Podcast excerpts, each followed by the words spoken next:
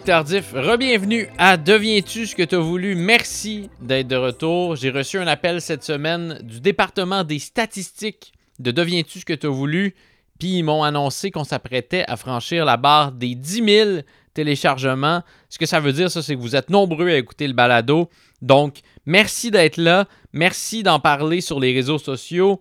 Merci de nous accorder une belle note sur Apple Podcast. N'oubliez pas de signer le livre d'or à la sortie. Merci, merci, merci.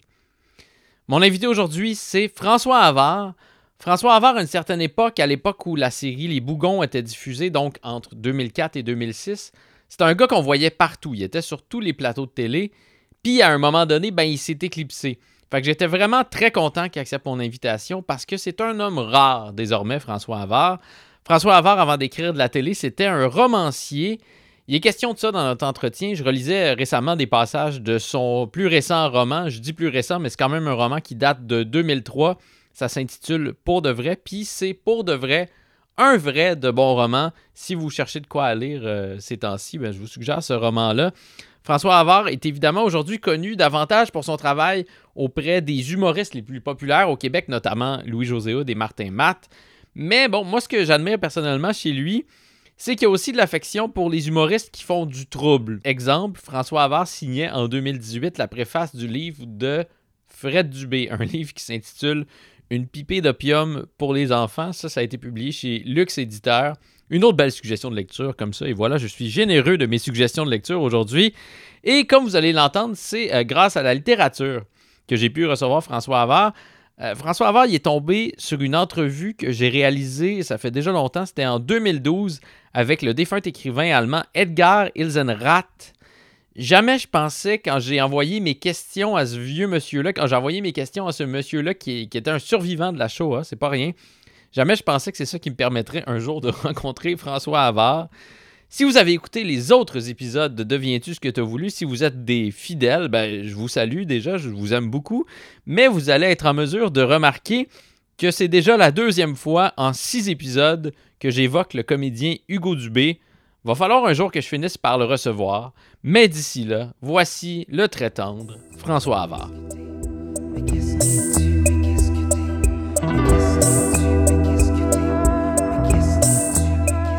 Merci d'être là. Ça me fait plaisir. Pourquoi tu as accepté d'être là, François? Euh, je suis très sensible au hasard. quand, quand tu, m'as écrit, tu étais resté comme dans une pile de courriels. Puis euh, j'ai terminé de lire Nuit de Elsanrat. Mm-hmm. Après la lecture, je suis allé fouiller sur le web pour trouver des informations complémentaires à ma lecture et tout ça. Christy, je suis tombé sur un article que tu as écrit, une entrevue que tu as faite par le biais de l'agent, puis tout ça. Fait que je me suis dit, non, c'est le destin, ça. Fait que j'ai dit oui. Moi, moi qui pensais que la littérature me mènerait à rien, ça me permet de te recevoir aujourd'hui. Ouais, je, je sais pas si c'était un plus, mais en tout cas. La première fois que, que, je t'ai écrit, c'était pour un projet qui n'a pas abouti, mais euh, on va essayer de faire aboutir ça aujourd'hui d'une certaine manière. Euh, parce que j'ai réalisé il y a quelques années une entrevue avec le grand Hugo Dubé, euh, qui était un des acteurs principaux de Ramdam. Tu fais une drôle de face, François, là, déjà. Ah, c'est le café. Il est ah fort, il, est, fort, le café. ta mère. Puis euh, Hugo Dubé m'a dit, euh, parce que je, le questionnais au sujet de Ramdam, une émission que, j'ai beaucoup regardée, même si j'étais beaucoup trop vieux pour cette émission-là, mais je pense que ça tenait à la fois à la qualité de l'écriture et au charme de Marie-Lou Wolfe et Noémie Ah oui, surtout. Pour être franc. Et puis donc, Hugo Dubé de me dire, les épisodes les plus fuckés de Ramdam, c'est Avar qui les a écrits. Qu'est-ce qu'il voulait dire par là? Je ne sais pas ce qu'il voulait dire vraiment, honnêtement, puisque, tu sais, il y avait des scripts éditeurs, il y avait un télédiffuseur qui était très strict. Euh, fait fucké, je sais pas qu'est-ce qu'il entendait par là. Parce que, oui, je pense que j'écrivais bien, j'avais du plaisir avec cette formule-là. J'en donnais un petit peu pour les adultes qui regardaient l'émission, mais jamais de double sens ou quoi que ce soit qui aurait pu être aperçu par euh, Télé-Québec. En fait, moi, ce que ça me permettait surtout, c'était d'idéaliser mon enfance à moi, de me replonger. Je me reconnaissais beaucoup dans le personnage de Manolo, entre autres. Hmm. Le musicien un peu bum, là, tu sais, mais un peu bum Télé-Québec. Persécution! Pas, très... Oui, voilà, pas très bum, mais... Puis je me reconnaissais là-dedans, puis euh, j'aimais ça le faire vivre, lui faire vivre des choses euh, comme je les avais fantasmées ou comme elles étaient arrivées quand j'étais jeune. C'est ça. Mais fucké, euh, je trouve que tu sais, si j'avais écrit des épisodes fuckés, il aurait fallu que j'y réécrive mm. et j'avais pas ça dans le goût.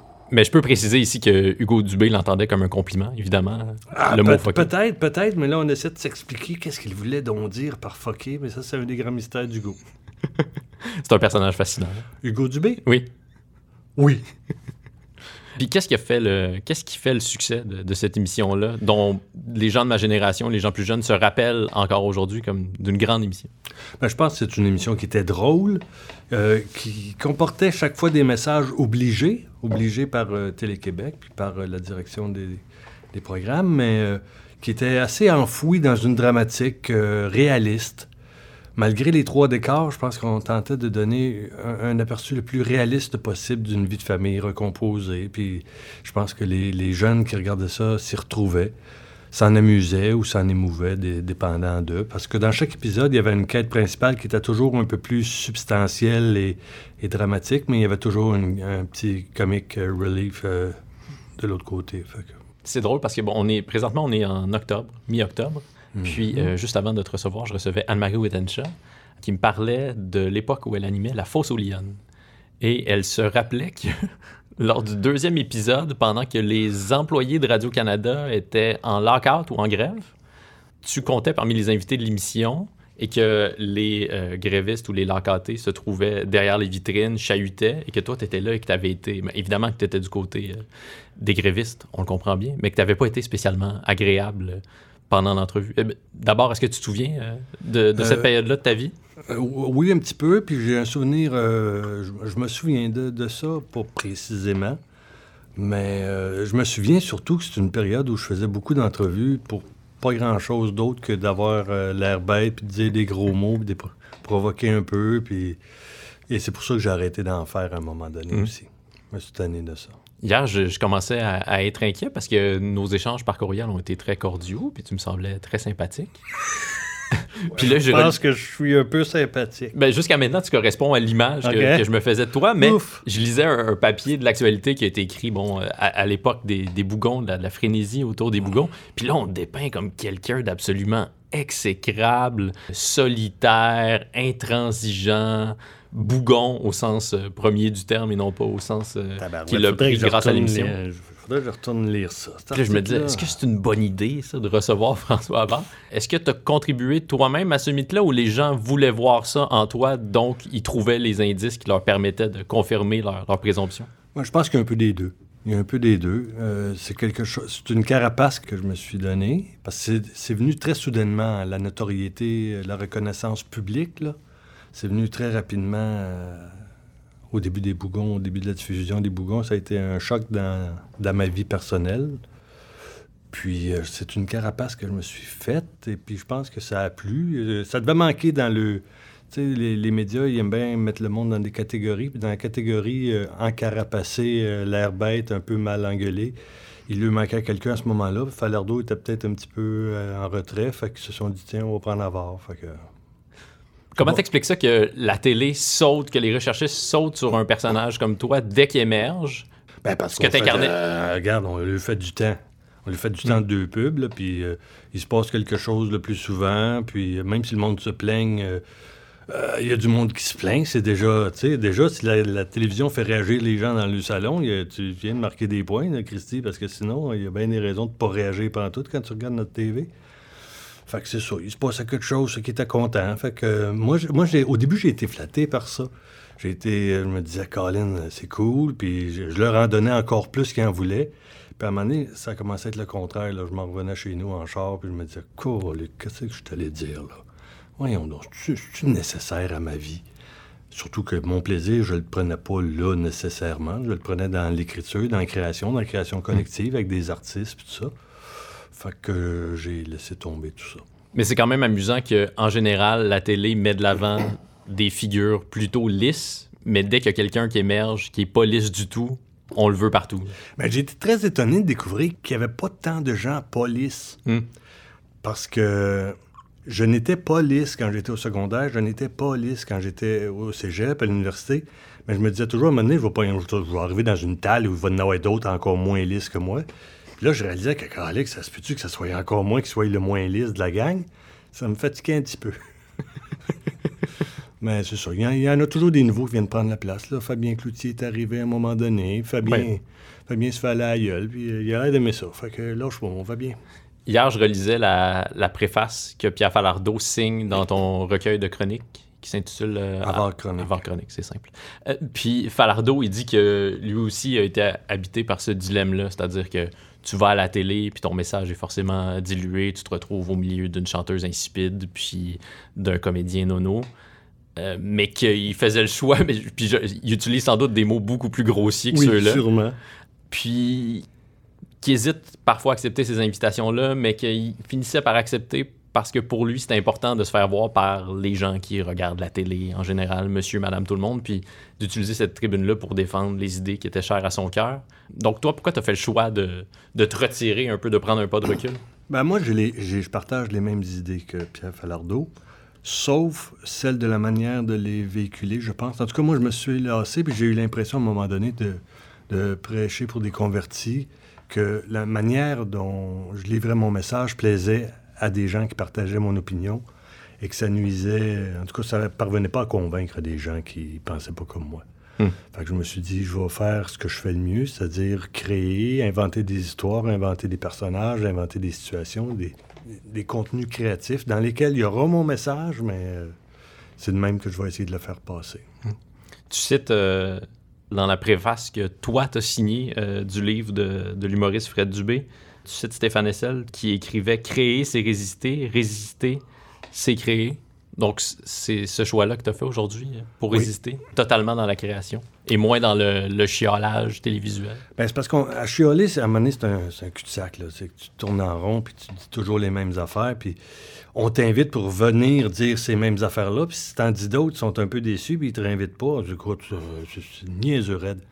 Fait que moi, je pense que si, en créant, je parviens à changer un petit peu des mentalités, à changer des comportements, ben il y, a- il y a un petit bout de révolution qui est faite.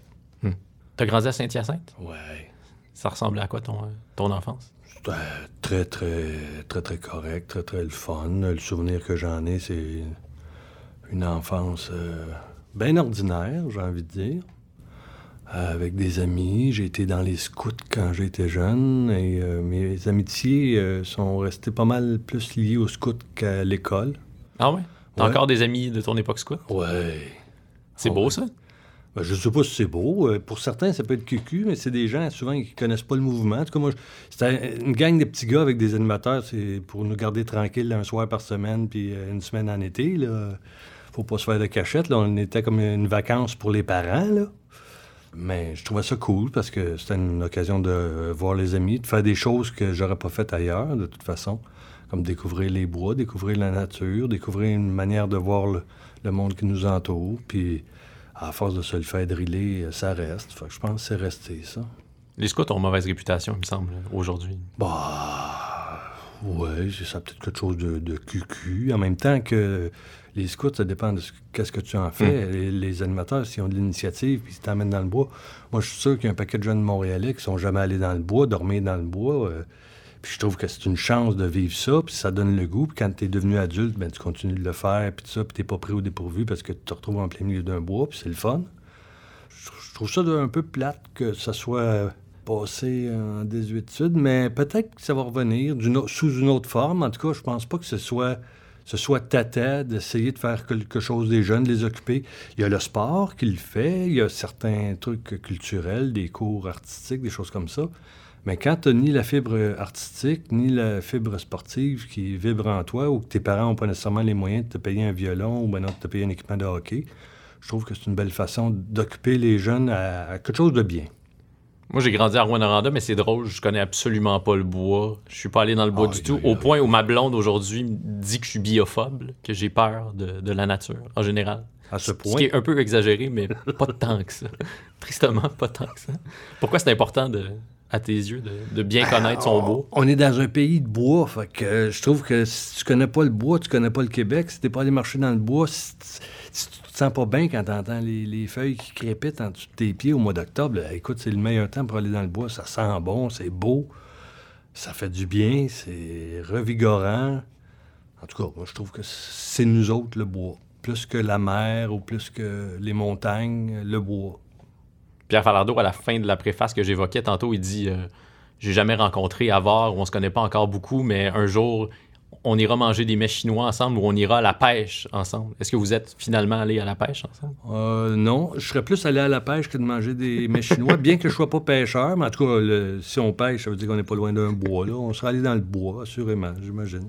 T'as script édité l'émission? que- Script édité, les- la série euh, Bob Gratton, Ma vie, My Life, qui est en fait un spin-off euh, du film Uh-huh. de, de Pierre. Pierre, il touchait des droits, évidemment, pour avoir créé le, le personnage initial puis tout ça. Ça a été bien le fun. euh, avec les auteurs qui étaient des amis aussi, euh, Jean-François Léger, Daniel Chiasson Daniel Gagnon, on était comme quatre ados à tarder autour d'une table et à se dire qu'est-ce qu'on y fait faire qui n'a pas encore été vu à TV. Fait que ça a été une belle partie de plaisir. Je dis pas que c'était très édifiant. mais En tout cas, pour présenter le Québécois colon, euh, Elvis Gratton demeure euh, l'étalon de mesure. Comment la littérature est arrivée dans ta vie, dans ta vie de scout? Hey, t'es moqueur des scouts? Non, pas du tout. Je suis plein de respect pour scouts. Euh, comment la littérature est arrivée dans ma vie? est arrivée dans ma vie? Parce que je voyais ma mère lire tout le temps. Euh, ma mère, ma grand-mère qui habitait chez nous, un peu comme des bougons. là. Ma grand-mère était pas, était pas mourante comme Pepper Bougon, mais elle était à la maison, puis elle lisait tout le temps aussi les. Fait que veux, veux pas, tu tu t'intéresses à ça. Puis en m'abonnant à la bibliothèque municipale, j'ai d'abord lu tout ce qu'il y avait de BD à la bibliothèque municipale. Puis petit à petit, ben, les, les romans se sont, se sont joints à ça. Puis euh, voilà. C'est quoi tes premiers coups de cœur euh, littéraires après les BD? Le, le premier grand coup de cœur que j'ai eu, c'est L'écume des jours de Boris Vian. Puis euh, moi, je suis un peu boulimique, c'est-à-dire quand j'aime un auteur, je le lis tout. Fait que j'ai tout lu Boris Vian à ce moment-là. Après ça, il y a eu Philippe Dian, des choses comme ça. Ah non, avant ça, il y a eu Stephen King. Ben, j'ai pas de coup de cœur précis, euh, mais avant Boris Vian, ça a été Stephen King. Puis ton premier roman, tu l'as as commencé à l'écrire à 18 ans? À 16 ans. mais à 16 ans? À 16 ans, tu commences un roman, puis tu te dis, je commence un roman. Puis tu écris 4-5 pages, tu te dis, ouais, je suis pas payé 4-5 pages, OK. Puis la semaine suivante, ça en ajoute 3, puis tu te dis, Ah, on est parti, puis après ça, euh, une et demie, puis. Fait que c'est- long. C'est long, puis ça change beaucoup. Puis c'est à une époque où euh, c'était moins encourageant de changer parce que t'as pas l'ordinateur, hein. Tu tapais tout ça à dactylo, tac, tac, tac, tac, tac, tac. Tu corrigeais difficilement. Fait que fallait que t'aies du souffle, et puis, euh, puis beaucoup de persévérance. Ouais, L'esprit de bottine, c'est ça? ouais. Euh, L'histoire d'un gars. C'est l'histoire d'un gars. Qui- Ouais, qui- regarde, on peut, ça peut se résumer à ça. C'est l'histoire d'un gars. C'est un roman d'un gars de, entre 16 et 20 ans. Là. Fait que c'est pas... Il y a bien des romans qui pourraient se résumer comme ça. Oui, oui celui-là, surtout, je pense. C'est un gars qui échoue pas mal tout ce qui se présente à lui, Ouais. dont Ouais. son suicide. ouais. Est-ce que c'est un autoportrait? là, On le sait pas, on le sait pas, on le sait pas. On le sait pas, mais moi, le plus grand plaisir que j'ai eu, c'est de réaliser qu'il était lu en lecture obligatoire dans certaines écoles euh, secondaires et qu'il y avait bien des garçons qui, venaient me voir pour me dire que c'était la première fois qu'ils lisaient un livre au complet. Parce que je suis pas un cave, là, c'est pas de la grande littérature, mais c'est un roman, C'est un bon roman. c'est un, c'est un roman, le fun pour ce public-là, c'est parfait. Ils ont du plaisir, ils vivent quelques émotions, quelques excitations, puis euh, ils trouvent leur compte. Puis quand t'es pas un grand lecteur, puis tu réalises que crime, je viens de refermer un roman, je viens de lire un roman, j'en prendrai un autre. Fait que peut-être que ces gens-là sont allés en lire d'autres, puis ils ont lu, des, j'espère, des plus grands auteurs que moi. Mais en tout cas, ça a déjà à créer une étincelle, tant mieux. Est-ce qu'il n'y a pas quelqu'un qui, qui fait pas sa job à quelque part pour que les gars en particulier, mais les jeunes peut-être plus généralement, aient autant de difficultés à, à entrer en contact avec la littérature? Ben, les jeunes lisent énormément, beaucoup plus que quand moi j'étais au secondaire. La littérature jeunesse au Québec, euh, c'est une Oui, industrie. Ça a euh, bourgeonné. ça a bourgeonné, ça fonctionne bien, elle est bonne, elle est de qualité. Peut-être parfois pas assez gars, je pense. En tout cas, vient un temps de l'adolescence où il y a comme un trou, là. Il y a comme un gros trou noir là, entre les super-héros et la vraie vie. Il manque quelque chose pour euh, quand. Tu sais, quand que les, les- la testostérone commence à te chatouiller les couilles, là. il manque un petit quelque chose. Fait que l'esprit de bottine répondait peut-être à, à ce petit bout-là. Fait que ça faisait un pont. Il manque peut-être quelque chose de ce côté-là, mais non, moi, au contraire, je trouve que les jeunes lisent beaucoup, beaucoup, beaucoup, beaucoup plus qu'avant. Ah oui. Comment donc euh, l'humour arrive dans ta vie? Par accident. En fait, ça a toujours été là. Euh, c'est arrivé professionnellement, je pense, par accident. C'est une suite de hasards qui font que, à un moment donné, tu réalises que tu es en train de faire ça, puis que tu gagnes ta vie avec ça, puis tu dis, je vais le faire, je vais continuer à le faire en attendant de faire quelque chose de plus noble ou de plus. Finalement, tu fais ta vie là-dedans. Donc, ton premier contrat, c'était le Festival de l'humour? Oui, mais en fait, moi, pour remonter plus loin que ça, je te dirais que ce qui a été très formateur, c'est euh, la musique. Moi, j'aurais voulu. Tu, sais, tu demandes, êtes-vous devenu ce que vous aimeriez être? Ça, c'était sur ma liste de questions. C'est ça, là, que, comment tu l'as formulé ta question? Deviens-tu ce que tu as voulu? Deviens-tu ce que tu as voulu? Moi, j'aurais voulu être sucé à travers le monde parce que j'aurais été une rock star. Un membre de Kiss? Plus Pink Floyd, ah. euh, Led Zeppelin, en tout cas...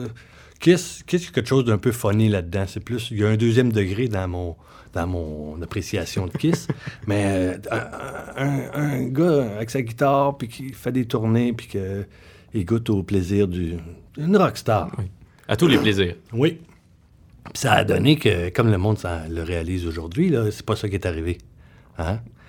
Fait que euh, j'avais un groupe, puis on faisait de la musique, et on faisait des blagues entre les chansons. Puis on a rapidement convenu que ce qui était plus efficace, c'était les blagues plus que nos chansons. Parce qu'on n'était pas de grands musiciens, fait qu'on faisait des compositions avec les, trois accords de base, le mi mineur, le sol puis le ré sur une guitare. Ton groupe, ça s'appelait comment? Ah, ça s'est appelé de plein de façons, mais surtout le troupeau folklorique. le troupeau folklorique? Ouais, mais avec des fautes d'orthographe et euh, quelques cas. Euh, ouais. Puis ça ressemblait à quoi? N'importe quoi. en fait, on pastichait, on parodiait les musiques au goût du jour. On avait une tonne de breakdance, on avait une tonne de rock. Euh, ça, ressemblait à du saga mélangé avec du... On avait du, heavy metal, on avait de la musique country, ce genre de choses-là. C'est un peu n'importe quoi. Ça me fait penser à ce que Bleu Jeans Bleu fait euh, aujourd'hui. Par la suite, euh, mes chums du groupe et moi, on, a vu pondre, arriver trois accords. On s'est dit, Ouais, on se destinait vers ça. puis depuis, il y en a eu quelques-uns. Puis aujourd'hui, tu vois, c'est Blue Jeans Bleu. On dirait que chaque dix ans, il y a un, groupe comme ça qui est un peu fafouin. Puis tu jouais de quoi? Moi, je jouais de la guitare, du clavier. Puis, fait que j'ai commencé comme ça à faire de l'humour.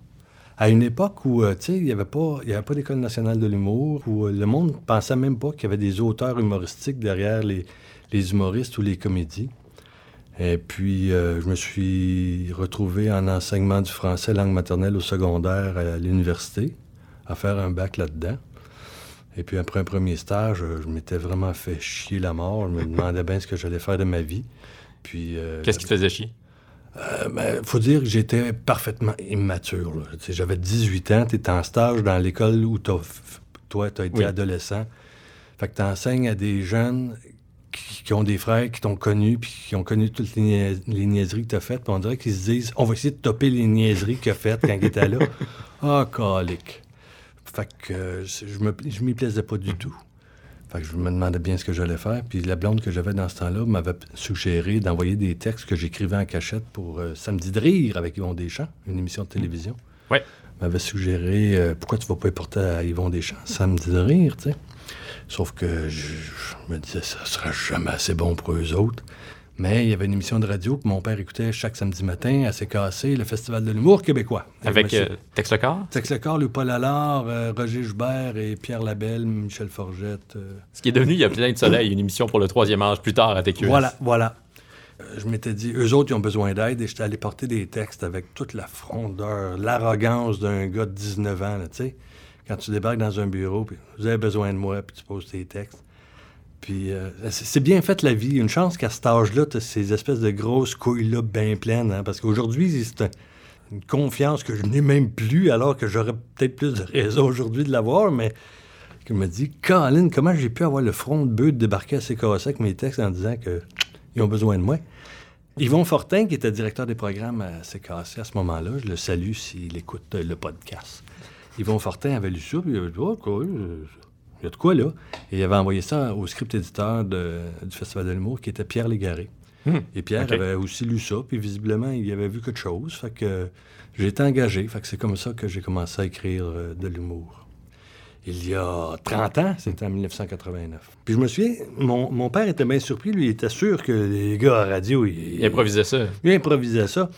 ça. Ça lui rentrait pas dans la tête que j'allais pouvoir gagner ma vie à être assis devant un dactylo à écrire des niaiseries. Puis quand on y repense avec le recul, c'est vrai que c'est assez troublant de penser que depuis ce temps-là, je gagne ma vie à écrire des niaiseries. Euh, est-ce que tu le fais encore? Euh, écrire des niaiseries? Beaucoup, beaucoup. C'était tout ça ta question? Oui. je suis juste amusé par ta réponse. Non, mais je le fais, écoute, sans prétention, puis aussi, je sais souvent qu'il y a un, fond de culotte mm. qui est un deuxième degré, puis tout ça, mais c'est pas toujours obligatoire non plus. Puis moi, je méprise aucune forme d'humour, aucune forme de création. Fait que moi, de l'humour qui est juste tête puis que c'est drôle, c'est parfait, ça. Ça n'a pas besoin d'être toujours intelligent. C'est épuisant, ça. Fait que non, moi, je suis pour la diversité. C'est un thème à la mode, d'abord. Tu es devenu prof euh, à l'École nationale de l'humour, donc assez tôt dans ton parcours? Beaucoup trop tôt, ce qui m'a permis d'apprendre énormément. Écoute, j'ai 24 ans à ce moment-là, quand j'entre à l'École nationale de l'humour, en 1992.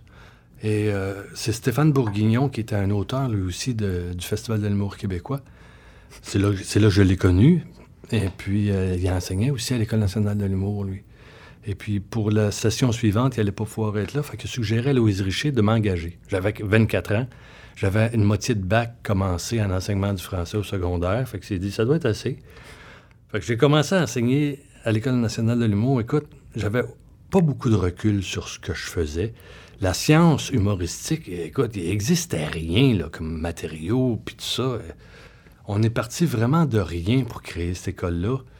Et euh, Louise Richer, ça a été une des femmes les plus importantes dans ma carrière, dans ma vie et dans ma carrière, parce qu'elle m'a donné cette chance-là. Écoute, dès ma première session où j'enseigne, j'ai 24 ans, en face de moi, il y a Marc Brunet comme étudiant qui pourrait m'en apprendre. Fait écoute, j'ai beaucoup appris avec euh, Marc comme étudiant. Mais tout de suite, de toute façon, c'était tant mieux que j'ai un Marc Brunet devant moi parce que ça mm. m'a ramené l'humilité, vraiment. J'aurais pu m'enfler la tête à 24 ans, être enseignant à l'École nationale de l'humour, mais là, oups, quand tu réalises que tes élèves euh, vont t'en apporter plus que tu peux leur en apporter. Mais j'ai beaucoup appris, puis je pense avoir beaucoup transmis aussi par la suite, mais c'était de construire vraiment des outils pédagogiques, des manières d'expliquer qu'est-ce qu'on fait quand on écrit de l'humour fait que c'est devenu assez pointu, puis j'en suis assez fier. Puis ça a été légué aux profs suivants qui sont maintenant là à l'école. Puis il y en a eu plusieurs professeurs à l'école comme ça qui ont développé des, outils pédagogiques. Puis c'est une belle époque de d'effervescence. C'est comme une, maîtrise de quelque chose qui était abstrait, qui était de l'art populaire, mais que là, on essayait de lui donner des formes. Puis euh, je pense que ça a été une grande époque. Les années 90 en humour, ça a été l'émergence d'un paquet de talents qui aujourd'hui sont, sont partout. Oui. Mais ça a été, ça a été une grande époque de l'École nationale de l'humour, dans ma carrière aussi. Ça a été l'époque surtout où j'ai fait la connaissance de tous les talents avec qui aujourd'hui je travaille. Martin Matt et Louis-José par exemple. Martin Matt, Louis-José Jean-François Mercier, Louis Morissette, name it. je, leur ai enseigné avant de devenir leur collègue. Fait que tu m'as l'air d'avoir des relations assez euh, symbiotiques. C'est du moins comme ça qu'un Martin Matt ou un Louis-José Hood vont décrire vos relations. Euh, est-ce que euh, les gars avec qui tu travailles sont parfois jaloux? Jaloux. De, se partager ton attention? ben, suis comme une escorte de luxe, puis ce qui se passe dans l'autre chambre, ils veulent pas le savoir. Quand je suis avec eux autres, je me donne à fond, c'est ce qui compte. ce que je fais après, regarde, ils ne regardent pas, puis ils sont bien corrects comme ça c'est des gens, ne euh, veux, pas, quand tu, partages la création avec un artiste, c'est un moment très intime, à hein, créer, puis semé de doutes, d'erreurs, de, manque de confiance, d'enthousiasme aussi, évidemment, mm-hmm. puis de débordement, puis... c'est un moment d'intimité, je sais pas pourquoi, mais avec ceux avec qui je travaille, je parviens à entrer dans cette bulle-là et euh, être présent avec eux dans ce questionnement-là. Puis euh, je pense que je les aide à faire le tri. Voilà. Est-ce que c'est plus le travail d'un psychologue ou c'est réellement un travail sur le texte que tu fais avec eux? C'est d'abord le texte, mais il y a des périodes de psychologie, oui, mais un peu. Écoute, euh, je partage leurs hauts et leurs bas. Euh, heureusement, jusqu'à maintenant, je travaille avec des gens qui ont surtout des hauts. Oui. Mais quand il y a des petits bas ou des plus gros bas, regarde, je pas fait en brique, là. Puis je le prends aussi personnel. Je veux dire, si l'artiste avec qui je travaille une mauvaise critique ou n'importe quoi, veux, pas, je me dis, crime, euh, j'ai ma part de responsabilité dans ça. C'est pas juste sa faute à lui. Euh, il y a des choses que j'ai pas vues, il y a des choses que j'ai pas faites assez pour, euh, pour éviter ça. Puis... Qu'est-ce que ces gens-là ont en commun? Qu'est-ce que ça prend pour être un bon humoriste, mais aussi une espèce de, personnalité comme ça qui est capable de, de s'illustrer dans différents médiums? Je pense à Martin Matt, encore une fois, ou à Louis-José ben, Il y a quelque chose qui, qui, est, plus rare, c'est énormément de talent, mais il y en a quelques-uns qui ont ça. Il faut aussi beaucoup de rigueur, de travail. Ouais, je pense qu'il faut du talent puis de la discipline. Quand tu as ces deux affaires-là, normalement, il peut y en sortir quelque chose de bon. Ça fait longtemps que tu n'as pas fait paraître euh, un roman. Est-ce que tu as complètement renoncé à la littérature? Non. Non, mais c'est en jachère euh, pour un bout parce que ça ne suffit pas à rencontrer les, obligations financières de la vie quotidienne avec euh, deux enfants. Fait que ben, je me dis, j'espère que dans ma soixantaine, je pourrais accorder le temps qu'il faut à ça plus calmement. Parce que pour moi, ça demeure le moment le plus agréable de ma journée, celui quand je plonge dans un livre. Puis je me dis, j'aimerais ça partager à nouveau ça avec des gens, fait que faire vivre ça aux gens qui aiment ça, lire. Fait que... que tes romans se mettent à se vendre plus massivement au moment où Les Bougons est devenu un succès? Est-ce que, ça a été blessure? Ouais. C'est bien étrange parce que parce qu'entre autres, il y a un de mes romans qui s'appelle Le Dernier Continent qui s'est retrouvé euh, vendu à des milliers d'exemplaires et c'est un roman qui ressemble à tout sauf les bougons. Mhm. Fait que si t'aimais les bougons, tu te dis Ah, c'est du avoir, on va l'acheter, puis tu te mettais à lire ça, tu disais Tabarouette, euh, ça ressemble pas tout à ce à quoi je m'attendais. et, que le succès soit venu à cause des bougons, c'est sûr que c'est un peu décevant. J'aurais préféré qu'il ait du succès par lui-même, puis qu'il soit reconnu par lui-même, bien qu'il ait été par la suite. Euh, il a gagné le Grand Prix du public Archambault. Mais il y avait les bougons à ce moment-là. Fait que je me dis, peut-être que si les romans avaient connu plus de succès, j'aurais été moins tenté par la carrière d'auteur euh, télé, euh, puis avec des humoristes. Mais c'est vrai que c'est Louis-José Hood qui était d'abord pressenti pour euh, incarner Junior dans Les Bougons? Pressenti dans, ma tête à moi, dans mon imagination à moi. Je travaillais à ce moment-là sur son premier one-man show quand j'écrivais Les Bougons. Euh, j'aimais l'espèce d'énergie. À ce moment-là, il était encore plus énergique qu'aujourd'hui. Il s'est démé un petit peu. Mais, tu sais, il était comme un Tamia, un peu, un, Suisse. Et puis, j'aimais ça, cette énergie-là. Puis, pour moi, Junior, c'était un peu ça. C'était un tata rare, mais néré, tu sais. Fait que euh, c'est ce que je voyais jusqu'au jour où, euh, après la lecture de quelques textes, Fabienne Larouche m'avait dit de regarder Virginie, puis euh, tel soir, parce qu'elle savait que je le regardais pas, tu sais, elle m'a été précise. Elle m'avait dit, tu vas voir quelqu'un dans ça, il s'appelle Antoine Bertrand, regarde-les. Je, le verrais bien comme junior. Puis quand j'ai vu Antoine dans Virginie, tout de suite, on voyait toute la drôlerie dont il était capable aussi, mais d'émouvoir, de faire peur un peu, d'intimider il y avait tout ça en lui. Fait que tout de suite, euh, c'est devenu ça dans ma tête, le, template. Puis en même temps, c'est nourrissant pour une plume parce que quand tu as quelqu'un du gabarit d'Antoine Bertrand, quand tu écris de l'humour, ben, c'est un petit peu plus facile. Ça aurait donné une émission complètement différente si ça avait été Louis-José qui avait incarné ce personnage-là. Oui. De toute façon, je suis pas sûr qu'il l'aurait fait, qu'il aurait accepté hmm. de le faire de toute façon, mais si ça avait été. Euh, quelqu'un avec cette énergie-là et ce, gabarit-là et tout ça, c'est sûr que ça aurait été différent. Les bougons, c'est comme euh, un rassemblement de... Tu sais, quand toutes les étoiles sont alignées, puis que les textes étaient très bons, mais les acteurs étaient très bons, la réalisation, l'équipe, tout, tout est arrivé en même temps. Moi, je me pose pas de question qu'est-ce qui serait arrivé si ça avait été telle autre personne, parce que finalement, c'est ça qui est arrivé, puis ça a été une belle aventure. Puis avec le film, est-ce que ça a également été une belle aventure? Est-ce que tu es allé là où tu souhaitais que, ça aille? Ben, finalement, non, puisque Antoine a eu des, petits problèmes de santé en plein tournage, puis ça, nous a obligés à enlever beaucoup de comiques au film, entre autres. Donc vous avez réécrit carrément pendant que le film était en tournage?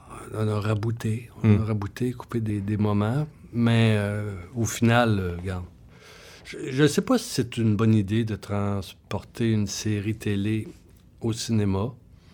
Je regrette pas de l'avoir fait. Je regrette pas ce qu'il dit, surtout, ce film-là, mais euh, je préfère euh, produire des contenus originaux. Écrire des scénarios de films originaux, des séries de télé originales, mais... Pourquoi tu avais dit oui dans ce cas-là? C'est une bonne question.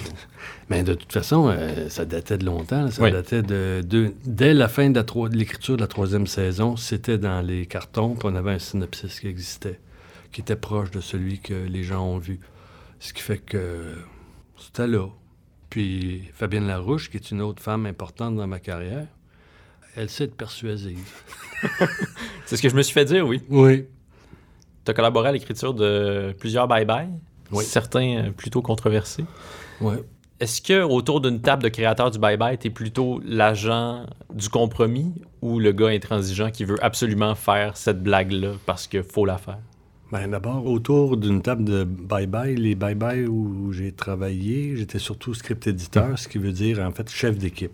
Fait que euh, ce que j'essaie de faire, c'est tirer le meilleur jus de tout le monde, puis de, créer une énergie positive, créative, pour les amener à se dépasser, à faire le plus drôle possible et le plus original possible, et le plus limite possible.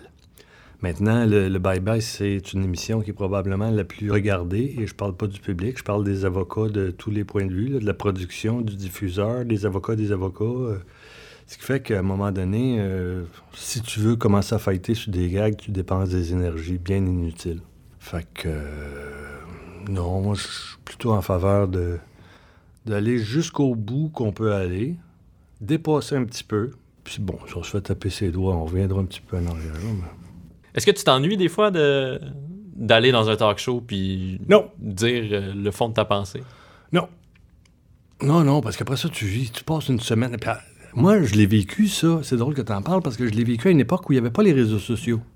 Tu sais, euh, le lendemain, là, tu le monde pouvait écrire à Radio-Canada s'il voulait, mais avant que ça me vienne aux oreilles, là, euh, c'était déjà passé date là, comme commentaire. Mais ouais, tu racontes dans ton recueil de chroniques que tu étais allé à Tout le monde en parle, tu avais fait un commentaire. Ouais. Je- je- on- tu nommes pas l'émission, mais je devine que c'est deux filles le matin. Non, non, non, c'était à Radio-Canada, puis c'était euh, Madame euh, Hélène Ayotte qui Ah oui. ça. Puis tu dis que c'est une émission pour de No Life. Ben oui, parce que si tu regardes la télévision l'avant-midi, ou ben non, t'es à l'hôpital ou en convalescence, quelque chose comme ça. Ou au cégep. Ah, même pas au cégep, j'espère que tu dors, tu fous, Chris, mais tu vas pas regarder Hélène Ayotte, si, bol. Euh, J'ai rien contre Hélène Ayotte, mais tu sais, tu fais une émission de télévision l'avant-midi. Bon, t'es divine, euh, c'est l'ennui total. Fait que je suis allé dire ça, puis écoute, Il a fallu que tu t'expliques longtemps. oui, oui, puis s'expliquer longtemps pour une niaiserie de même, je trouve ça. Fait qu'imagine-toi toutes les autres choses que j'ai dites. Et depuis, toutes celles que j'ai pensées, à quel point je passerais, j'écoute, je serais endetté en termes de temps. Je pense que j'en aurais encore pour huit ans devant moi à m'expliquer pour tout ce que j'ai dit dans les deux dernières années. Euh, Non, ça m'intéresse pas. Donc c'est pour ça que. Est-ce que tu es présent sur les réseaux sociaux de Non. manière anonyme ou pas du tout? Pas du tout, j'ai pas le temps. J'ai pas le temps. Je suis pas Facebook, j'ai pas de site Facebook, pas de page Facebook, pas de réseaux sociaux. Et ça m'intéresse pas. Mais c'est surtout parce que j'ai pas le temps non plus. J'ai pas de temps accordé à ça. Le temps que j'ai de libre, je le fais, je le passe à autre chose. Est-ce que c'est vrai que tu as été mis dehors de ta première job de chroniqueur dans un journal euh, local à Oui. Saint-Hyacinthe? Parce que tu avais insulté? J'avais insulté pas mal tout le monde dans la municipalité. C'était assez insultant comme chronique. Mais moi, je viens de Saint-Hyacinthe, hein, fait que je connaissais bien ma ville. Mon père était conseiller municipal, fait que tu sais, j'étais plus, plus au fait que bien des gens, là, de... de... Ton père était conseiller municipal? Ouais, il était conseiller municipal pendant près d'une vingtaine d'années. Fait que, euh, disons que le quartier, la ville, euh, j'y étais attaché. J'y suis encore attaché, même si je n'y habite plus, là, mais ma famille y habite encore. Fait que, ben, peut-être que j'ai dit trop de niaiseries, là. J'étais- taquin. J'ai eu la chance de faire une, euh, une entrevue avec ton ami Jean-François Mercier. Est-ce que c'est Ouais. encore ton ami? Toujours. J'ai fait une entrevue avec lui au sujet de son émission Rire sans tabou récemment. Oui. Ben, il, est, il est très très généreux euh, en entrevue, je t'apprends rien euh, si je dis ça. Mais je pense qu'il était peut-être un Il peu. en sur- dit beaucoup trop. oui, effectivement, moi j'étais étonné par son absence totale de filtre. J'avais le goût de lui, de lui rappeler au, au fil de l'entrevue Jean-François, je, je suis nous, sommes, journaliste. nous sommes l'enregistré. Oui, c'est ça, je suis en train de t'enregistrer, puis je vais peut-être recopier ça dans le journal. Euh, mais il n'a rien dit de, de si scandaleux que ça. Mais à un certain moment de l'entrevue, je lui ai parlé de son premier spectacle que, que j'ai eu la chance de voir, puis qui m'avait beaucoup ému, parce qu'il y avait des moments euh, plutôt bouleversants dans, dans ce show-là, même si c'était évidemment très très drôle. Puis donc, dans ton recueil de chroniques, tu signes une critique du premier spectacle de Jean-François Mercier, dans laquelle tu le compares à Yvon Deschamps. Puis Jean-François Mercier a fini par incarner dans, dans le milieu de l'humour au Québec le, le gros cave, parce que c'est comme ça qu'il s'est nommé, mais on dirait qu'il n'y a personne qui a su voir, ou qu'il y a peu de gens qui ont su voir derrière ce personnage-là, derrière ce masque-là, qui avait un gars vraiment brillant. Ça nous dit quoi, ça, sur, euh, sur le monde euh, de l'humour et sur le showbiz québécois? Ou sur les médias. Ou sur les médias, on Sur peut faire une critique des euh, médias. ou- ou sur les médias, parce que, honnêtement, c'est plus payant pour les médias, probablement. Ben, pas toi, les autres. Merci, merci. Euh, c'est peut-être plus payant puis plus divertissant de, de- de le prendre au premier degré. Mais Jean-François, pour avoir écrit et travaillé sur un paquet de shows, euh, je pense que de, de la communauté artistique, là, puis du- dans le monde de l'humour, il n'est pas reconnu comme un gros cave. Il est reconnu comme un, un gars immensément brillant, avec un espèce de vernis de marde, là. Oui. C'est correct. Puis moi, j'apprécie ça. Je partage cette manière-là aussi de, de faire de l'humour. Fait que, mais je pense pas qu'il soit perçu comme un cave. Oh, loin de là. Euh, Il y a des gens qui connaissent peu ce qu'il fait. Et le peu qui en ont entendu, je pense qu'ils n'ont pas, ils ont pas gratté très, très profond pour euh, essayer de s'intéresser au deuxième degré. Parce que Jean-François a toujours un deuxième degré. Dans ces trois spectacles, il y a des moments plus dramatiques, effectivement, mais même quand il est extrêmement vulgaire, c'est jamais gratuit parce que ça sert à un propos. Fait que c'est pour ça que c'est jamais gênant de s'associer à Jean-François parce que, oui, il peut être ordurier, euh, vulgaire, mais ça sert quelque chose. Oui. Puis il me semble que la plupart du temps, le plus nono, le plus cave dans ses gags, c'est lui, ou du moins le personnage qui incarne Oui. sur scène. Oui, c'est la meilleure façon de toute façon de tourner ça euh, par l'autodérision. Oui. Puis, Ça le dédouane. oui, voilà. Ça, ça le dédouane, puis ça fait en sorte que le, le public se sent moins engagé, moins visé, alors que peut-être que la graine euh, va germer à un moment donné quand même euh, de ce qu'il en dit dans ses numéros. Jean-François, lui, me disait qu'il sent qu'on est dans un climat où les humoristes peuvent dire moins de choses. Toi, tu te situes où par rapport à ça? Est-ce que tu penses que les réseaux sociaux et, et tout ça, les, les groupes de pression, les sensibilités exacerbées font que les humoristes peuvent moins dire de choses sur scène? Ben, les humoristes ont-ils tant le goût de, de dire tant de choses sur scène? Fred Dubé, oui, mais d'autres, moins. Ben, encore faut-il aussi avoir envie d'aller les entendre dire ce qu'ils ont à dire, d'une part, mais tu sais, il y a bien des humoristes qui disent qu'on peut pas tout dire puis que- qui n'ont jamais eu envie de tout dire. C'est pas une obligation non plus de, dépasser les limites puis d'enfreindre les règles du bon goût puis de, la bien-pensance puis je trouve pas ça. Je dis pas ça pour dénigrer ceux qui feraient un humour qui serait plus, plus simple ou plus léger. Sauf que quand, comme Jean-François, tu t'es souvent mis le pied de l'autre côté de la limite, euh, à force de se faire taper ses doigts, peut-être qu'il le voit d'une autre manière. Ceci dit, je pense que, en tout cas, dans l'espace scénique, euh, dans des théâtres, par les one-man shows, je crois que la liberté est encore pas mal entière. Maintenant, à la télévision ou dans les médias électroniques, c'est autre chose, là, mais sur une scène, je- j'espère, Jean-François, je crois pas qu'il se censure. Puis j'espère que Mike Ward ou d'autres non plus se censurent pas. Mike Ward m'a pas tellement l'air de censurer, non. Je pense pas non plus. Euh, je lisais dans, dans un article au sujet de la création des bougons que vous aviez présenté l'émission, puisque c'était venu aux oreilles de certains groupes de défense des assistés sociaux, des gens pauvres. Ces gens-là avaient demandé est-ce qu'on peut voir l'émission Radio-Canada avec Rubon de leur présenter l'émission pour prévenir plutôt que de guérir, puis que ces gens-là étaient complètement en colère, que Jean-François Mercier avait dû euh, tenter de leur expliquer que vous étiez plutôt du côté des pauvres que le contraire. Puis lorsque je lui ai parlé la dernière fois, parce que dans Rire sans tabou, il y a un épisode qui porte euh, sur les gens qui vivent dans la pauvreté. Il me disait que ces gens-là, aujourd'hui, lui avaient confié à quel point il avait été touché par la représentation que vous aviez faite de la pauvreté dans, les bougons. Est-ce que c'est plutôt ça qui en est ressorti euh, maintenant que l'émission commence à être euh, assez loin dans le rétroviseur? On parlait de prêcher pour des convertis tout à l'heure, mais il y a un peu de ça aussi. C'est-à-dire que pour des gens, ça confirmait l'idée qu'ils ont des pauvres, que c'est des gens pas propres, c'est des gens malhonnêtes, c'est des profiteurs, etc. Et pour d'autres plus ouverts d'esprit, ben, ça leur a aussi permis de voir que c'était des gens attachants, qui avaient des raisons pour lesquelles ils posaient certains gestes, et puis que, comme tout le monde, ils avaient des hauts, des bas, des, des vies amoureuses, des drames, des peines, ce qui faisait qu'ils étaient extrêmement attachants. Fait qu'au bout du compte, euh, je pense pas que ça a changé quoi que ce soit, sinon que ça a comme donné un, un élément pour mesurer les choses. Fait que désormais, on peut parler d'une personne comme étant un bougon, puis dépendant de qui le dit, tu vas comprendre ce qu'il en pense par le ton qu'il va utiliser. Mais ça, on y peut rien. Tu sais, à l'origine, j'aurais souhaité que ce soit le chaos total, la révolution complète. Puis, j'entendais dire des gens, euh, le secrétaire du bureau de dentiste où j'allais, qui me disait qu'il fermait plutôt les soirs de Bougon parce que le dentiste voulait être chez eux en train de le regarder.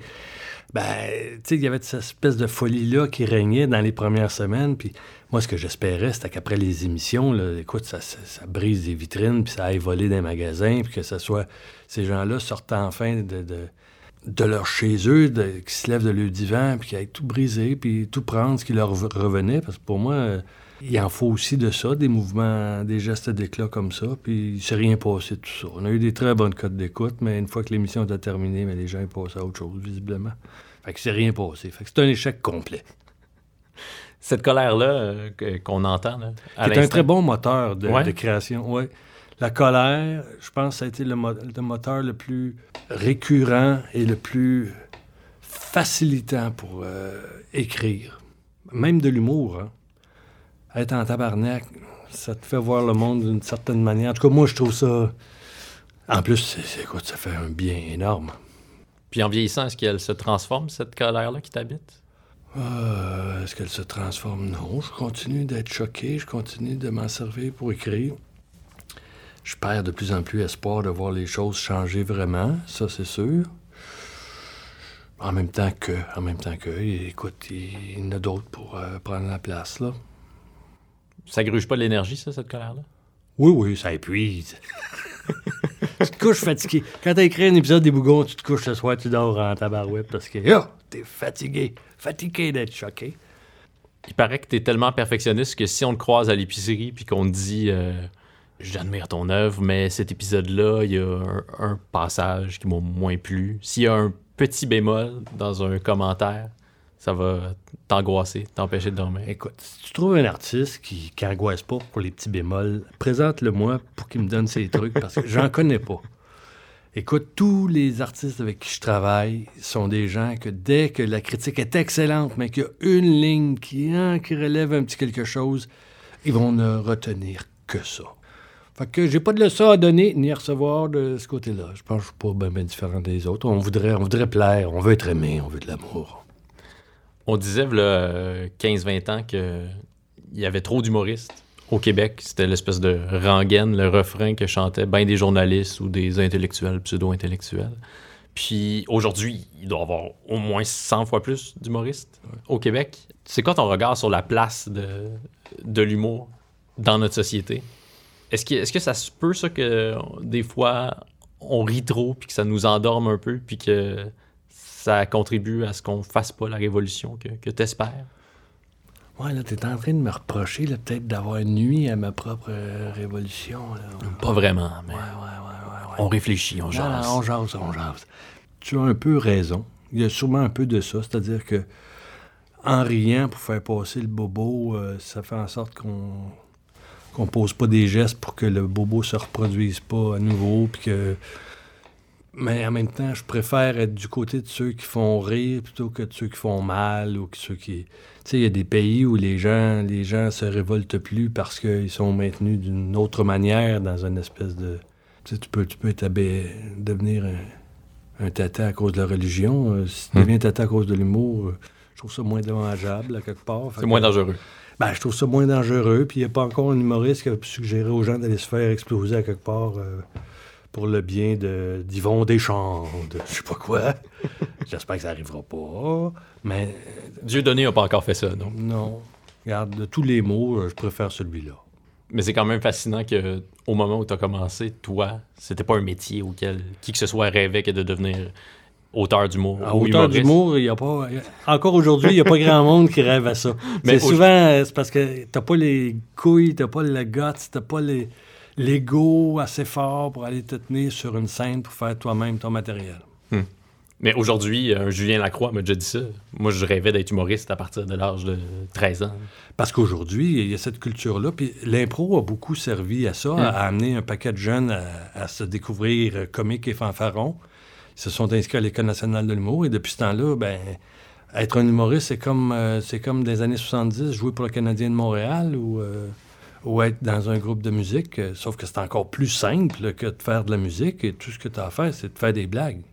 C'est facile. Tu n'as pas besoin d'équipement, tu n'as pas besoin de rien.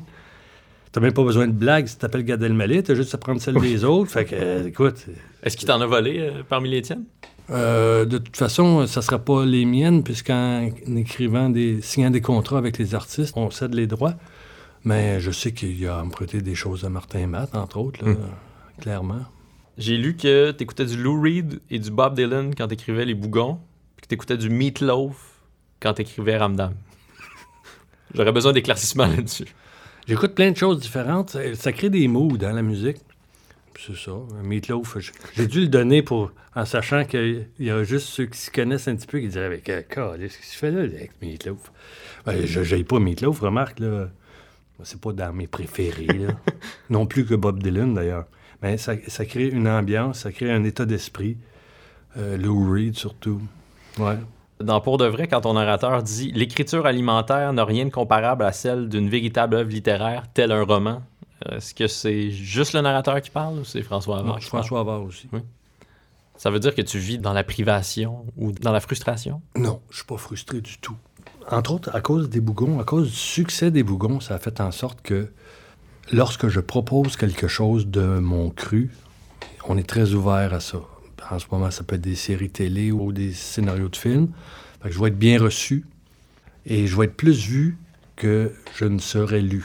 Fait que j'ai pas à me plaindre du tout.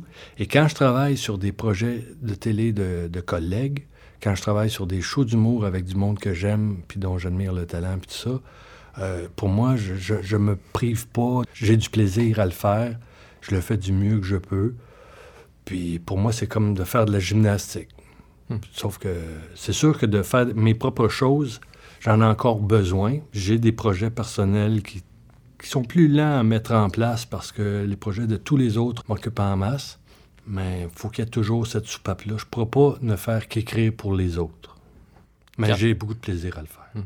Ton expertise, elle tient à quoi, donc, lorsque tu travailles avec, euh, avec des humoristes, par exemple? Est-ce que c'est très technique ou c'est davantage de l'instinct? Les deux, mais je te dirais que là, je suis rendu à 51 ans et ceux avec qui je travaille, ça fait déjà un bon moment que je travaille avec eux.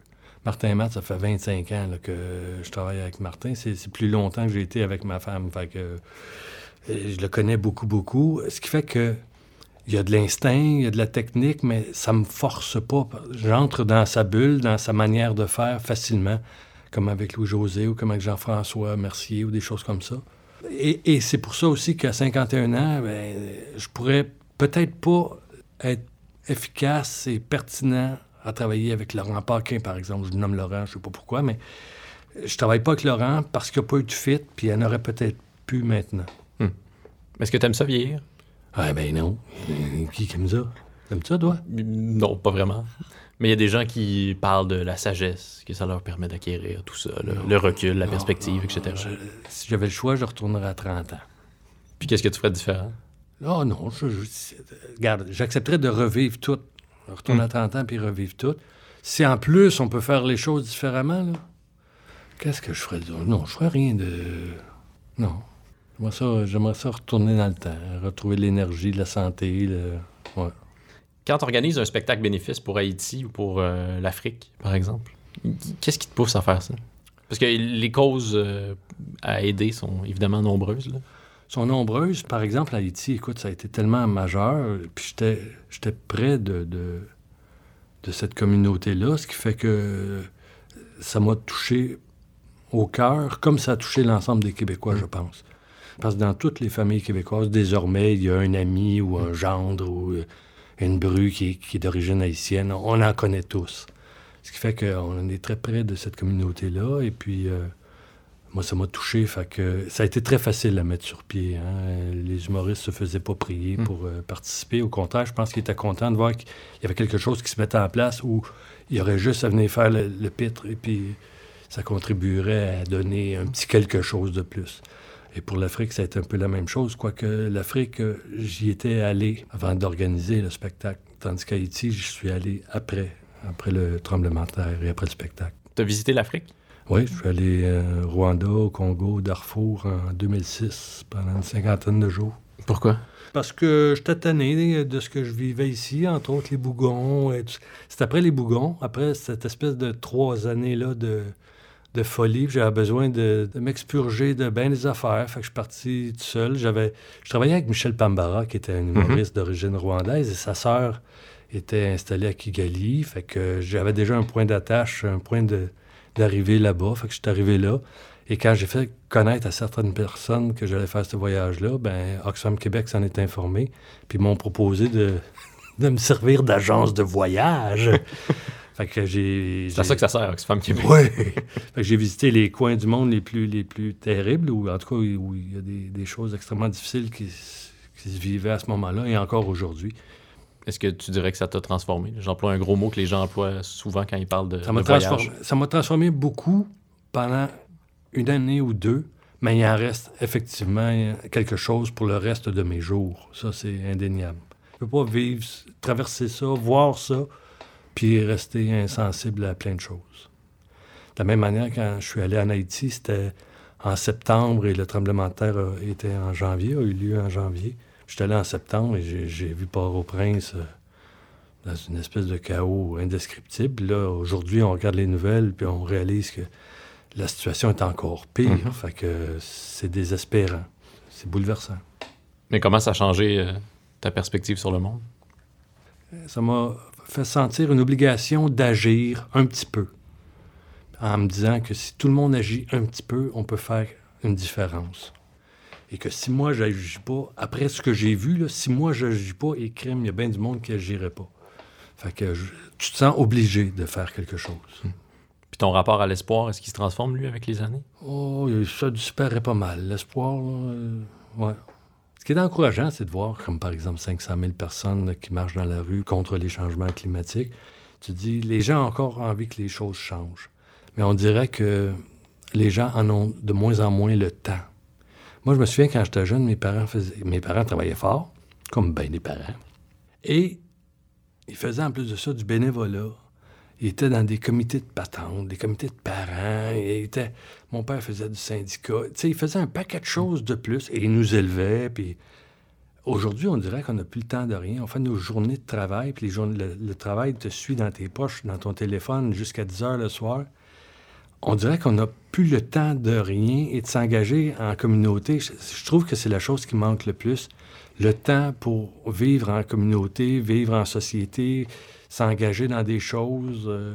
En tout cas, moi, je ne l'ai pas ce temps-là. Puis les proches que j'ai autour de moi, euh, j'observe ça aussi. Une fois qu'on a notre journée de fête, qui de toute façon n'est jamais finie, et même la fin de semaine, tu n'as plus le temps pour faire autre chose. Et je trouve ça extrêmement malheureux. Fait que de voir que 500 000 personnes ont, décidé ce vendredi-là d'aller marcher, ben, je trouve ça fantastique. Mais pourtant, lorsqu'on prend le temps de faire quelque chose qu'on n'a pas besoin de faire pour le travail, d'être généreux de notre temps avec quelqu'un, c'est souvent dans ces... Je veux pas être trop fleur bleue, là, mais c'est souvent dans ces moments-là qu'on se sent le plus euh, rempli, qu'on se sent le plus enrichi. Comment ça se fait qu'on s'en rappelle pas après, puis qu'on se serve pas justement de cette émotion-là qui nous remplit pour répéter l'expérience? Je sais pas. Le capitalisme est en train de nous achever. Ben, c'est pas juste le C'est les engagements. Tu as, une hypothèque, tu as des paiements sur ton char, tu as 56 affaires, puis tu as, des patrons qui. de- Moi, je suis travailleur autonome, puis je trouve que c'est la, la pire chose au monde. En tout cas, un travailleur autonome, là, il n'y a pas de fin à ça. Là. Tu peux. Le workaholic, je- j'en suis un, puis je, je m'en veux énormément, mais c'est facile de tomber là-dedans. Est-ce que tu as appris à, à dire non? Écoute, j'ai fait un burn-out en 2010. Puis euh, j'ai dit non pendant trois mois après ça. Depuis, c'est revenu comme c'était. Non, je trouve ça extrêmement difficile. C'est la crainte que les contrats risque qui te fait dire oui à chaque fois? Oui. Puis il y a aussi que il y a un engagement émotif. Le plus souvent, les propositions me viennent de gens que je connais désormais. Puis qui sont des amis professionnels. Tu sais, c'est pas des gens qui viennent chez nous un vendredi, mais c'est des gens que je connais tellement. que je- en tout cas, je- moi, je les appelle comme ça, mes amis professionnels. Fait que quand ils, ils me demandent ou quand ils s'engagent dans quelque chose, puis qu'ils ils prennent pour acquis que je suis dans le sidecar avec eux autres, ben oui, j'embarque parce que, parce que je les aime bien, puis je sais que je vais avoir du fun. Fait que. Donc, tu pas tiré de leçon de ton burn-out? Yeah. Ça ressemble à quoi, un burn-out? Oh, c'est pas drôle. C'est pas drôle. Sur un divan, puis on attend que ça passe? Ah, tu tu t'en vas à des réunions, là, puis tu pleures dans ton char, là, parce que tu te dis, t'es à bout, là, t'es à bout, puis tu comprends pas que t'es, pourquoi t'es à bout. Puis tu vois pas le bout où tu vas euh, te sortir euh, la, la tête euh, de l'eau, là, et crime. Hmm. Alors que dans le fond, tout ce qu'il fallait, c'était breaker puis d'arrêter un paquet de choses. Mais tu t'imagines pas en train de breaker ici, puis breaker là, mais pas breaker là, puis... Fait qu'il a fallu tout arrêter complètement. Puis tu t'en es rendu compte par toi-même ou c'est quelqu'un qui t'a dit, là, François? Ah, assez- C'était clair, mais c'est un, ami professionnel qui m'a qui m'a donné à comprendre ça. Puis je la remercie. T'as deux enfants? Deux filles? Deux filles. Deux filles? Euh, elles ont quel âge? Elles ont 10 et 12 euh, maintenant. Ouais. Est-ce qu'elles ont vu les bougons? Ouais! Je leur ai montré un épisode des Bougons à un moment donné et euh, elles n'ont pas ri au bon, aux bonnes places. Il y a d'autres moments où j'étais gêné qu'elles voient ça. Fait que, en fin de compte, quand on m'a proposé de travailler sur le développement d'un magazine pour les jeunes, j'ai tout de suite accepté. Ça a donné cochon dingue. Mhm. Euh, C'est maintenant notre quatrième saison. Ça visait les 8-10. Puis quand j'ai accepté, je pense que j'avais des... mes filles étaient à 7 et 9 ou quelque chose comme ça. Fait que je me suis dit, je vais faire la télévision qu'elles pourront regarder sans que je sois gêné. Puis euh, voilà. C'est souvent pour ça que les écrivains commencent à écrire des livres pour enfants parce qu'ils sont tristes que leurs enfants ne les lisent pas. Voilà. Donc, ils écrivent des livres pour enfants. Là, ils regardent Cochon Dingue, puis quand ils pogneront 16, 17 ans, ils pourront regarder Les Beaux Malaises, puis euh, peut-être qu'à 24, j'autoriserai les Bougons. Est-ce que tu penses que c'est la question classique, mais je la pose quand même? Est-ce que les bougons, ça pourrait être mis en onde aujourd'hui à l'identique? On n'a pas le goût que ça revienne, on- Non, je me pose pas la question. Non, mais est-ce que le contexte actuel permettrait qu'une émission aussi ir- irrévérencieuse que celle-là soit mise en onde? Je ne sais pas. je, je pense qu'aujourd'hui, moi, je pourrais proposer ça, et c- il Hmm. y aurait une bonne écoute. Parce que tu es François Havard. Parce que je suis François Havard. À l'époque, j'étais pas François Havard, j'étais, j'étais personne, mais j'avais une productrice qui s'appelait Fabienne Larouche qui croyait au projet. Fait que quand que personne, il y a une personne euh, d'autorité, ou en tout cas que sa sa compétence euh, fait autorité, qui appuie quelque chose, euh, moi je pense qu'il n'y a pas un diffuseur qui passera à côté de ça. Tu as offert plein de réponses intéressantes à mes questions euh, pendant l'entrevue, François. Sauf, Mais, Ah, mais, mais en fait, mais- ce que, ce que j'admire peut-être le plus chez toi, c'est que des fois, tu réponds, je le sais pas, ou je te parlerai pas de ça parce que ça m'intéresse pas, ou je veux pas en parler. Puis il y a trop peu de gens dans notre société qui ont cette humilité-là de dire, Je- j'ai pas d'opinion là-dessus, Euh, je m'en fous de ça, ou euh, Ça, j'ai pas dit quoi que ce soit de cet ordre. Non, t'as juste dit, je, je sais pas là, à l'instant. là. Ah, Non, mais tu trouves pas qu'il y a bien des gens qui pérorent euh, sur bien des sujets qu'ils maîtrisent pas? Écoute, oui, il y a beaucoup trop de gens qui se prononcent sur beaucoup trop de choses qu'ils connaissent pas, mais à qui la faute? À eux autres ou à ceux qui lui mettent le micro devant la bouche? Je pense que les deux, les deux auraient à se questionner. là. Parce que, en tout cas, en tout cas moi, je suis très tanné, personnellement, des commentateurs, puis des, chroniqueurs, des chroniques d'humeur, puis ces affaires-là. Euh, Donnez-moi du vrai, donnez-moi de l'information. Je suis preneur, mais l'interprétation que vous en faites... euh, Hmm. Il y a une de tes chroniques euh, dans Ici où tu racontes que ton patron, dont tu te moques allègrement, t'offre un blog. Oui. Puis tu comprends rapidement que d'une part, ça va te gruger euh, beaucoup de temps, puis que tu ne seras pas davantage payé pour alimenter ce blog-là. C'est- très très comique parce qu'aujourd'hui, il y a plein de gens qui, pour qui la paye, c'est juste d'être vu puis de récolter des clics. là.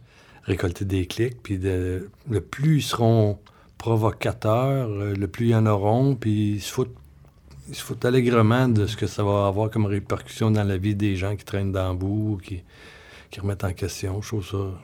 Je trouve que c'est pas euh, la partie belle du métier. Est-ce que tu habites encore à Saint-Hyacinthe? J'habite à Saint-Hilaire maintenant. Saint-Hilaire. OK. Mais tu étais retourné donc t'établir dans ta ville natale euh, après ton, ta vie montréalaise. Ouais, j'ai vécu à Montréal dans ma vingtaine, euh, je dirais, de 20 à 30 à peu près. Après ça, je suis retourné à Saint-Hyacinthe. Ouais. C'est drôle comme choix, ça. Euh, non. Non? Mais non. C'est pas drôle. Saint-Hyacinthe, c'est quoi? C'est drôle, je sais pas. C'est super le fun. J'adore aller aux haricots.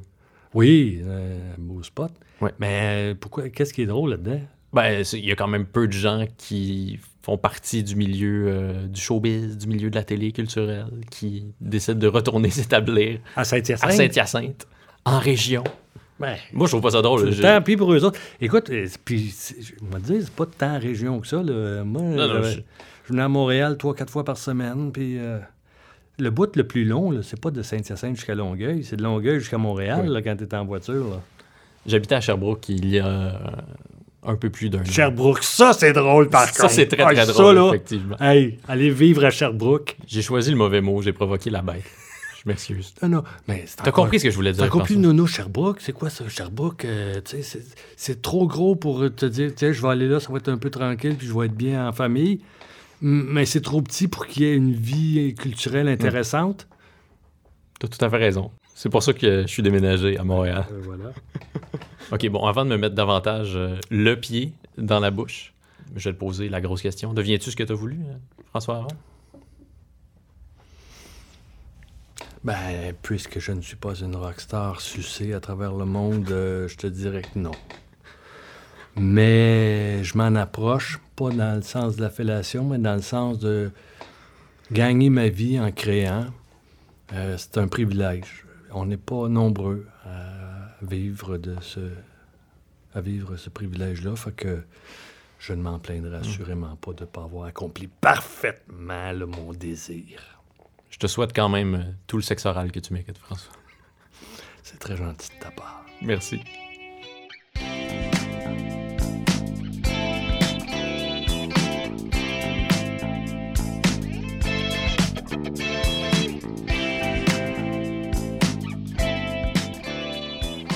Anecdote, j'ai demandé à François Havard de dédicacer mon exemplaire de son recueil de chroniques Havard Chronique avant de, de quitter le studio Madame Wood. Puis j'ai le goût de vous lire ce qu'il m'a écrit. François Havard, il m'a écrit Salut Dominique, merci pour la belle rencontre et merci pour ce podcast sur l'amour oral. Ce balado est monté et réalisé par mon François Havard à moi, Jean-Michel Berthiaume. C'est Anatole qui chante la tune de Daniel Boucher. C'est Louis-Jean Trudeau qui signe les autres musiques. Merci à Vincent Blains du studio Madame Wood. Merci à Jean-Guillaume Blais à qui on doit tout le visuel de Deviens-tu ce que t'as voulu. Vous avez entendu le nom d'Anne-Marie Wittenshaw dans cet entretien? Eh bien, c'est elle, notre invitée la semaine prochaine. Ici Dominique Tardif, qui vous souhaite de devenir ce que vous voulez.